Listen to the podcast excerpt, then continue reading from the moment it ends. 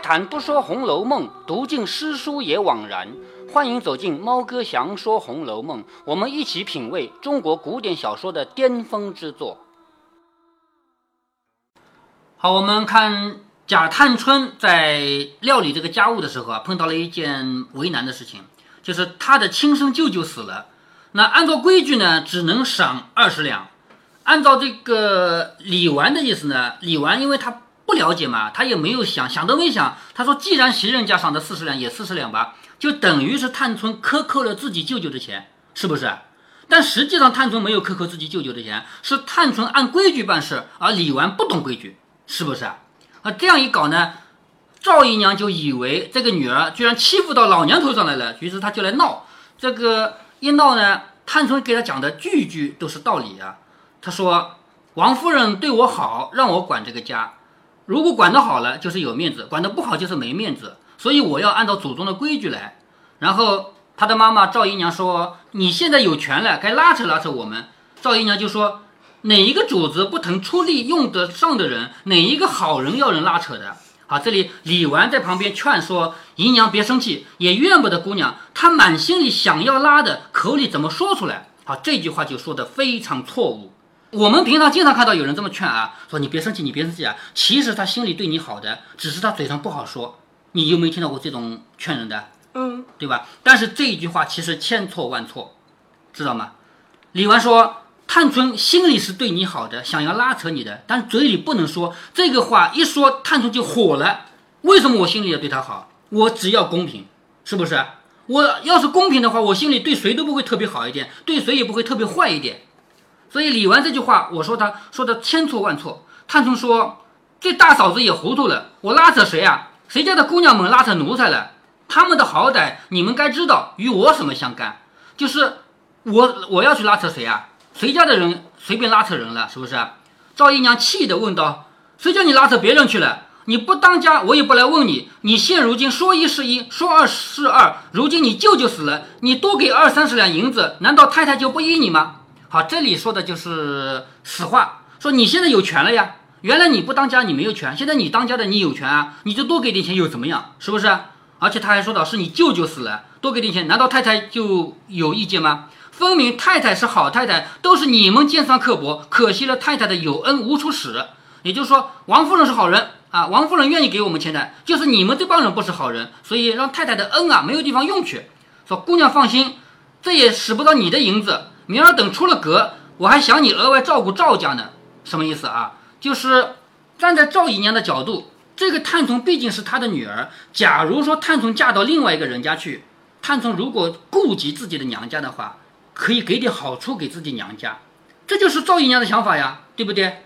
赵姨娘在前面有一回，就是马道婆那一回，你还记得吗？马道婆来了，赵姨娘说，那个王熙凤肯定把我们家的东西都搬到王家去了，是不是这么说过啊？嗯。是吧？也就是说，他自己心里就这么想的嘛。将来他的女儿探春嫁了人以后，可以照顾照顾我嘛，把他的婆家东西搬移到我们这儿来嘛。他肯定是这么想的，是不是？所以他说，我还满心想着你以后可以照顾照顾娘家呢，照顾照顾赵家呢。如今还没长羽毛，就忘了根本，只捡高枝儿飞去了。就说你还没长大呢，你就忘了我这个老娘了。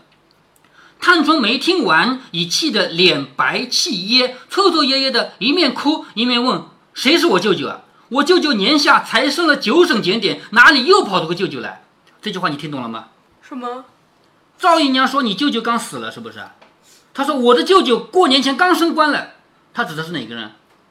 王子腾。哎，对，王子腾。我的舅舅过年前刚刚升了官，刚升了九省检点，哪里又跑出个舅舅来？是吧？说明在台面上。探春是不认这个人是娘，也不认那个是舅舅的，这个你不能怪探春不讲情面啊。就是站在我们今天的角度说，探春这个人真是没良心，把自己的妈妈忘了，不认妈妈；舅舅也忘了，不认舅舅。不是的，在当年那个情况下，你不能叫探春多活三百年，活到今天吧？是不是啊？探春就是那个时代的人，他所受的一切教育都是那个时代的。在那个时代，像探春这样的人，他的爸爸是。贾政，他的妈妈是王夫人，而赵姨娘是什么人啊？是他们家的仆人。那个赵国基更是他们家的仆人，是他们家前面好像是马房里的人吧，就是负责管马啊、管看房子啊什么的。具体应该是门口做什么事儿的人啊，后面会提到的。所以他说：“我哪来的舅舅啊？我的舅舅过年前刚升了九省检点，哪里又跑出个舅舅来？我倒是素习按理尊敬、约法尽说这些亲戚来了。就是我对你们是够尊敬的，因为你是我爸的小老婆，那个人是我们家的管家，是不是？就是他和那个赵国基之间仅仅是管家和小姐的关系，不存在舅舅和外孙女的关系啊。他说我。”尊敬你们，却尊敬出亲戚来了，还出了个舅舅来了，是不是？既然这么说，皇上出去，为什么赵国基又站起来，又跟着他上学？为什么不拿出舅舅的款来？好，这里就指出来了吧？贾环出去上学，赵国基看到贾环过来要站起来，你不舅舅吗？舅舅看到外孙来干嘛要站起来啊？不是的，因为他是仆人，贾环是主人，对不对？所以，既然你说那是舅舅，为什么贾环上学的时候他要站起来？他怎么就不拿出舅舅的款来，就是这个资格来呀？何苦来？谁不知道我是姨娘养的？必定要过两三个月就寻一个由头来，彻底来翻一整，生怕人不知道，故意的表白表白。好，这是探春心里的痛苦，因为在那个年代，贾探春和贾元春这两个春之间有什么区别啊？区别就在于一个是大老婆生的，一个不是大老婆生的。你想啊，贾元春当然是因为年纪略大一点，就算贾探春大一点，他也绝对不允许嫁到皇宫里去，因为。怎么可以把庶出的女儿往皇宫里嫁？没这个道理，是不是啊？你再想，如果贾宝玉要娶老婆，或者说如果贾环要，好像有说，嗯，好像有说，呃，庶出的必须和庶出的结婚。呃，是这样的呀，我就是要说，就是贾宝玉将来会娶妻，贾环将来也会娶妻，是不是啊？贾宝玉娶的那个人，如果是史家、王家、薛家的一个谁？贾环也有可能会娶一个史家、王家、薛家的一个谁，但是绝对不可能两个人说娶同样地位的人。贾宝玉一定是要娶人家的正出的，而贾环是没这个资格的，明白了吗？探春这个人内心最大的痛苦是什么？她不是大老婆生的，她不是王夫人生的，所以她不管有多能干，不管有多少才华能力，将来嫁人就不可能嫁到一个人家的。正出的公子只能嫁给别人家的像贾环这样的人人生做老婆，那这个是他内心痛苦，而这个痛苦你不揭他的伤疤也就是了。像赵姨娘这样来骂骂他说赵国基是你的舅舅，这不就等于揭他的伤疤吗？就告诉他你就是个小老婆生的嘛，对不对？所以说到这个他就哭起来了。他说谁不知道我是姨娘养的？必定要过两三个月就寻一个理由来彻底翻腾一阵，就怕人不知道，故意的表白表白，也不知道是谁给谁没脸，就是究竟是谁让谁不要面子啊？是不是？幸亏我还明白，但凡糊涂不知理的，早急了。李纨急的只顾劝赵姨娘，只管还唠叨。忽然有人说：“二奶奶打发平姑娘说话来了。”好，有人来镇住场面了。你要知道，赵姨娘怕谁呀？就怕王熙凤，对不对？那么。王熙凤为什么现在安排平姑娘来呢？就平儿来呢？肯定是他们家又有人赶紧去报告了呀！这边吵起来了嘛，还得了啊？于是王熙凤必须来把这个场面给压住、镇住，不能让他们继续吵了。所以王熙凤自己不能来，就叫平儿你去一趟，把这个事给管住。赵姨娘听说，方把口止住啊！你看，不敢骂了，再也不敢骂了，因为他整个贾家他就怕一个王熙凤嘛，是不是？应该说不是就怕一个王熙凤啊，他是最怕王熙凤。只见平儿进来，赵姨娘忙陪笑的让座，又忙问：“你奶奶好些？”你看马屁开始拍起来了吧？你奶奶好些？我正要瞧去，就只没得空。李纨见平儿进来，就问她来做什么。平儿笑着说：“奶奶说赵姨奶奶的兄弟没了，恐怕奶奶和姑娘们不知道旧例。若按照常例，只得二十两。如今请姑娘们裁度着，再添些也使得。”好，平儿。来传王熙凤的话是这样说的啊，王熙凤做了一个两面的功夫，按规矩只能给二十两，这句话一定要说，这句话如果不说的话，就显得贾探春做错了，是不是？所以这句话王熙凤也好，平儿也好，必须把这句话说在前头，只能给二十两，这是规矩。贾探春没有错，但是后面补了一句话，说如果你体恤他，愿意多给我，给你这个权利，我授权你，你可以多给。好，两句话说了。探春早已失去泪痕，忙说道：“好好的添什么？谁又是二十四个月养下来的？就是为什么要添钱？难道谁是怀孕怀二十四个月生下来的？是不是？不然也是那出兵放马背上背着主人逃命出来的不成？好，这个说的是谁呀？是谁把这个主人从战场上背回来的人啊？交大，哎，交大，也就是说，如果说交大有问题，可以额外开恩多少的钱，是不是这个意思啊？他说，难道这个人是二十四个月养下来的，或者是出兵放马，是背着主人逃出来的不成？你主子倒是个巧啊，叫我开了例，他做好人，拿他太太不心疼的钱，乐着做人情。这个你主子是跟谁说的呢？是跟平儿说的。平儿的主子就是王熙凤，说你主子就是王熙凤啊。王熙凤她倒好啊，叫我来开一个例，她做好人，拿着太太的钱，她去做人情。你告诉她，我不敢添减，混出主意，就是我既不添也不减，我就按规矩来。她添她施恩，等她好了出来，爱怎么添就怎么添。就是等到王熙凤病好了以后，她自己管家的时候，你爱给多少钱给多少钱，这是你的事儿。现在我管家，我就是给二十两，这是规矩。好，也就是说，贾探春时时刻刻在照顾我们这个家族多少年传下来的规矩，不能改，就是不能改。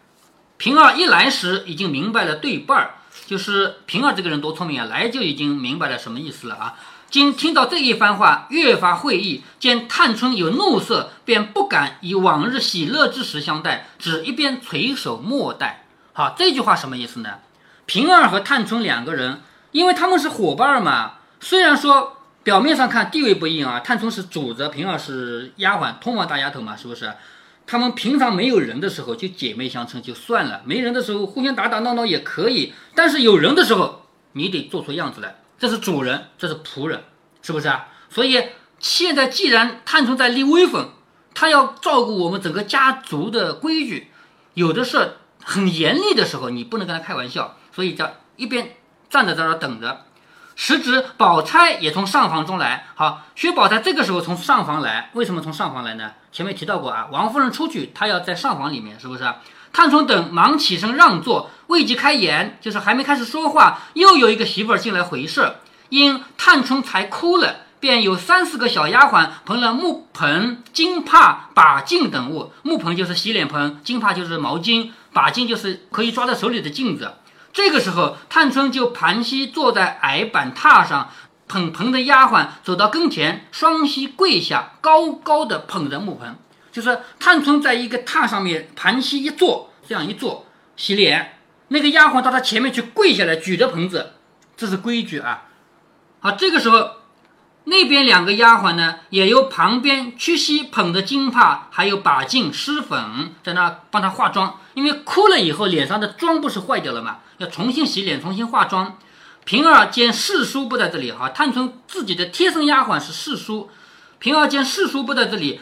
便忙上来与探春挽袖卸镯，就是把袖子挽起来、卷起来，把这个手镯拿下来啊，挽袖卸镯。又接过一条大手巾来，将探春面前的衣襟掩了，就是衣服啊，把它给这样挡一挡，不要洗脸洗在衣服上湿了。探春方伸手向盆中灌木，好，伸手到盆里面去洗洗。那媳妇儿便回说：“回奶奶姑娘，家学里知识环叶和兰根儿的一年工费。”好，还没说完呢，话还没说完呢，平儿就说：“你忙什么？你正眼看见姑娘在洗脸，你不出去伺候着，先说话来。二奶奶跟前，你也这么没眼色吗？什么意思啊？现在探春正在洗脸，你不能等会儿吗？到外面去，是不是？如果是二奶奶，如果是王熙凤，你也会这么样吗？姑娘们虽然恩宽，我去回了二奶奶，只说你眼里没有了姑娘，你们都吃了亏，可别怨我。唬的。”那个媳妇儿忙呸笑的说：“我粗心了。”一面说一面退出去。好，这就是他们家的规矩。现在是探春在洗脸、重新化妆的时候，这是她的个人时间，不要处理公务。你们退出去等等。探春一面匀脸，一面向平儿冷笑着说：“你迟了一步，还有可笑的呢。连吴姐姐这么办事办老了的也不查清楚，就来混我们。好，就是吴心登家的，是不是啊？连那个吴心登家的。”办了多少年事的人，他也不查他清楚就来混我们，就是到这儿来混。幸亏我们问他，他竟有脸说忘了。我说他回你主子的事也忘了再找去。我料着你那主子未必有这个耐心等他去找。平儿忙笑着说：“他有这一次，包管腿上的筋早断了两根。也就是说，如果他在王熙凤面前也敢这么玩的话，包管他腿上的筋已经断了两根了。姑娘别信他们。”那是他们愁着大奶奶是个菩萨，姑娘是个腼腆的小姐，固然是拖赖来混。说着又向门外说：“你们只管撒野，等奶奶大安了，咱们再说。”好，他这个话对着门外说的，因为门外有好多人在等着嘛。他对着门外说：“你们只管撒野啊，等二奶奶身体好了，我们再来说，就一个个找你们算账。”门外那些媳妇们都笑着说：“姑娘，你是个最明白的人。俗话说，一人作罪一人当。我们并不敢欺避小姐。如今小姐是娇客，娇客是什么呢？就是女儿啊。小姐是娇客，若认真恼了，死无葬身之地。好，这个话呢，什么话呢？这就是县城话。就外面那些婆子，马上就要来回社了。其实他们一个个都不是好人，都想要混混的。但是因为他们还没有混嘛，所以他们现在装好人。放心好了，那个混的都是他啊，我们没混，是不是？如果说前面无心登家的混成功了，这帮人一个个都来混。现在无心登家的没混成功啊，我跟他们不一样的啊，我不混的，都是这样的人，知道吧？所以这帮人也不是什么好人。平儿冷笑的说：“你们明白就好了。”又陪笑的向探春说：“姑娘知道二奶奶本来事儿多，哪里照看着这些，保不住不忽略。俗语说，旁观者清。这几年姑娘冷眼看了。”或有该添该减的去处，二奶奶没有行到，姑娘竟一天减。头一件与太太是有意的，二件也不忘姑娘待我们奶奶的情谊了。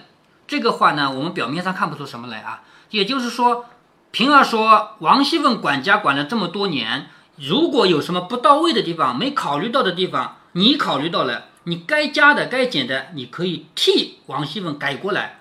其实平儿为什么说这个话呢？因为像探春这么聪明的人，一定会查出来王熙凤当年做的那些事，比如说把他们的工资拿到外面去放高利贷，你还记得这个事儿吗？嗯，是吧？这种事情是违法的，是不允许的。那因为当年就只有王熙凤一个人管账，没人知道嘛，她可以这么做。现在不是了，现在如果探春查旧账的话，这些都可以查出来呀，是不是？所以平儿在这里也要帮着自己的主子，帮着王熙凤。她说。如果二奶奶有照管不到的，有忽略的，那么你呀，旁观者清，你看到了，你就该添该减的，你就替他做了吧。好，这个话其实是有双关语的啊。话未说完，宝钗、李纨兼笑着说：“好丫头，真怨不得凤丫头偏疼她。本来无可添减的事，如今听你一说，我倒要找出两件来斟酌斟酌。好，不是你说我该添该减，我得想吧。本来我倒没有这个想法，现在你既然说了，那我就来。”好，接下来呢，探春就真的要拿他们家的这些事情来开刀了，真的要减这个收入啊，增啊减支出，增加收入了。探春笑着说：“我一肚子的气，没人撒性子，正要拿他奶奶出气去，偏偏他碰了来说了这些话，也叫我没了主意。一面说，一面叫方才的那个媳妇儿进来问：环爷和兰哥儿家学里的这一年银子是做哪一项用的？也就是前面他洗脸的时候，还记得吗？有一个人进来说了半句话。”说贾环和贾兰在学校里面的钱是不是啊？说了半句话就被赶出去了嘛？他就把他叫进来，说环爷和兰哥儿家学里这个一年的银子是做哪一项用的？就是这个银子究竟是什么钱啊？那媳妇儿便回说，一年学里吃点心或者买纸笔，每位有八两银子的使用。好，也就是说像贾环和贾兰这样的人去上学，每年有八两银子，这个银子干嘛的呢？吃点心、买纸、买笔。探春说。凡爷们的使用，都是各屋里领了月钱的。环哥是姨娘领二两，宝玉的是老太太屋里的袭人领二两，兰哥是大太太屋里领的。怎么到学里，每人又多出八两来了？原来上学去是为了这个八两银子啊！从今天起，把这一箱给去掉了，什么意思？你们本来就有零花钱的，每人二两银子一个月，是不是？全年不是二十四两银子吗？给了你这个零花钱，你。想买吃的买吃的，想买穿的买穿的，结果你去上学还要八两银子买点心，那这不是重复了吗？对不对？你上学是为了钱上的，上学不是为了学知识学文化吗？好，从今天开始这个钱不要了。平儿回去告诉你奶奶我的话，把这一条务必免了。